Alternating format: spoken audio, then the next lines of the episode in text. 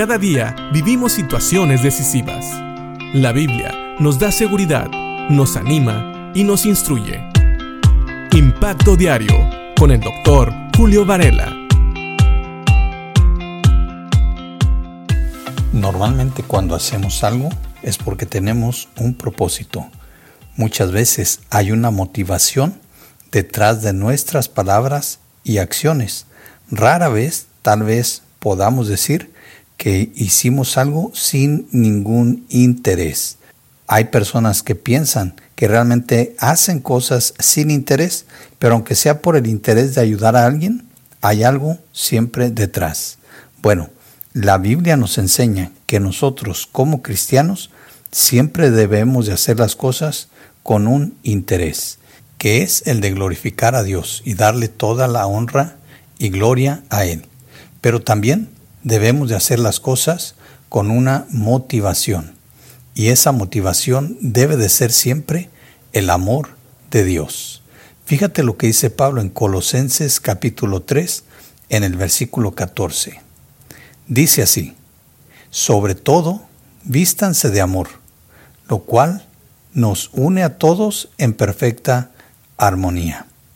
Claro, ese sobre todo tiene como trasfondo el versículo 13, que habla de ser comprensivos con las faltas y de aprender a perdonar.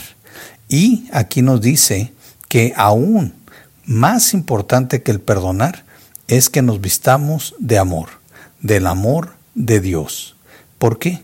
¿Por qué es tan importante que un creyente muestre el amor de Dios? Bueno, porque la Biblia nos dice que es así como la gente va a saber que somos discípulos de Jesús.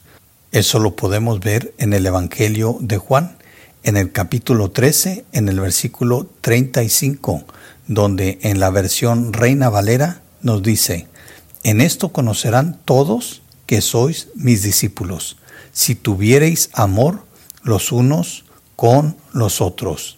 Así es, el amor de Dios es precisamente lo que caracteriza y hace diferente al creyente de todas las demás personas.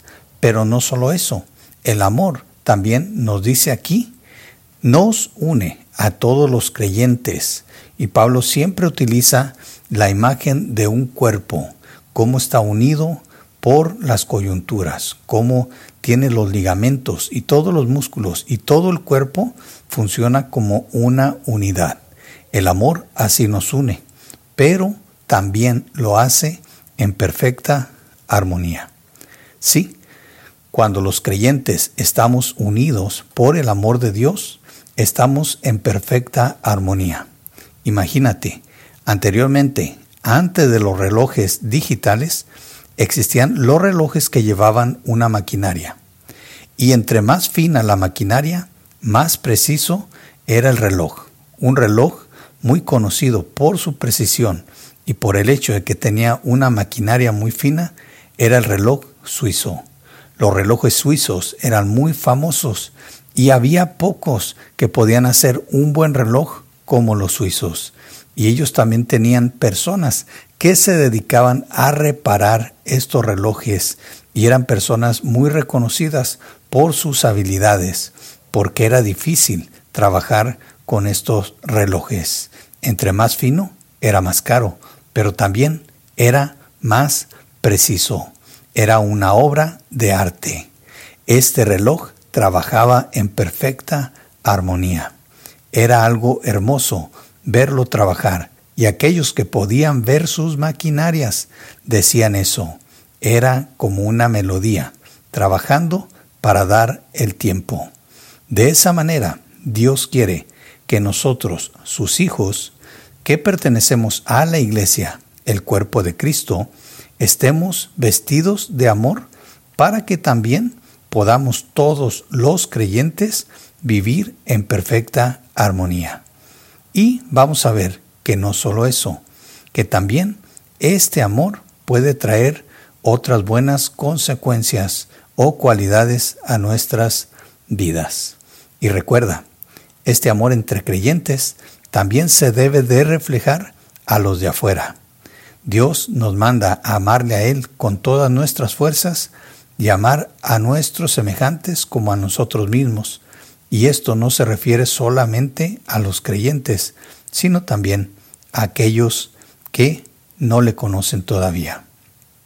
Así que pensemos en esto y pensemos si cada día nos estamos vistiendo de amor.